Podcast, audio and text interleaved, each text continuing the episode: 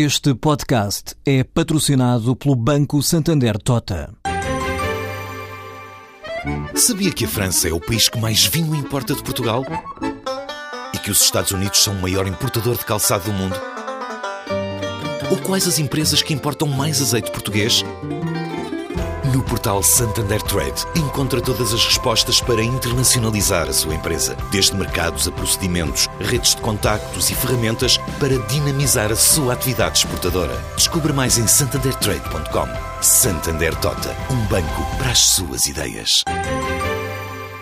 O Instituto Económico na Suíça mede todos os anos e compara um índice de competitividade de 60 países.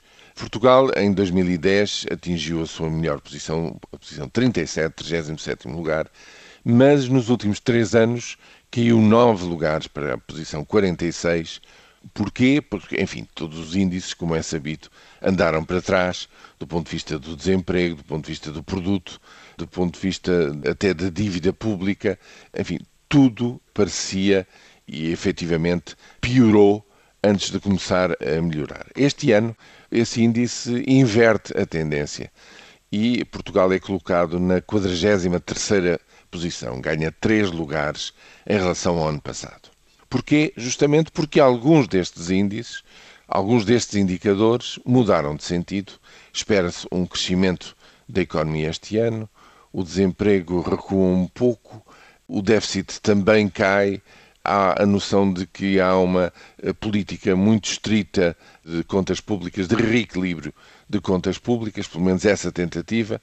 Enfim, há um conjunto de fatores que são considerados positivos, que levam a esta situação. É referido, por exemplo, a redução tendencial dos impostos sobre os lucros nas empresas e, portanto, estes fatores são considerados agora menos maus em termos de competitividade, que é como quem diz, em termos de condições que à partida, digamos, um investidor pode apreciar para decidir se investe em negócios eh, na economia deste país ou não, ou de um outro qualquer.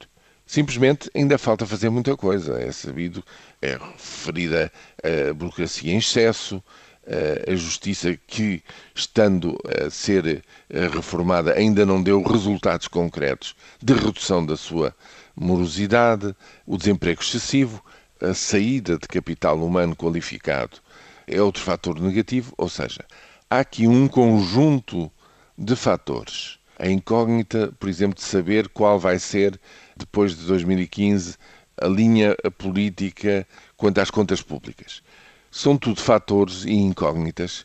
Contrariamente a outros países, eh, eu diria, por exemplo, nos Estados Unidos, Singapura, que estão no topo desta lista e que têm uma enorme estabilidade em relação a todas estas variáveis, o que caracteriza Portugal é uma grande mudança, uma grande um, falta de estabilidade em tudo isto e uma necessidade muito grande de melhorias numa série de fatores desta coisa tão complexa que é a resultante de tudo isto chamada competitividade.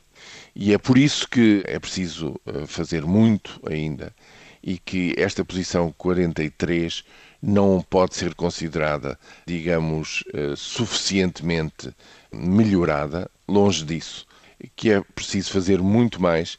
A posição, hum, digamos, normal e de acordo com a dimensão da economia portuguesa está vários furos acima, tem de estar vários furos acima.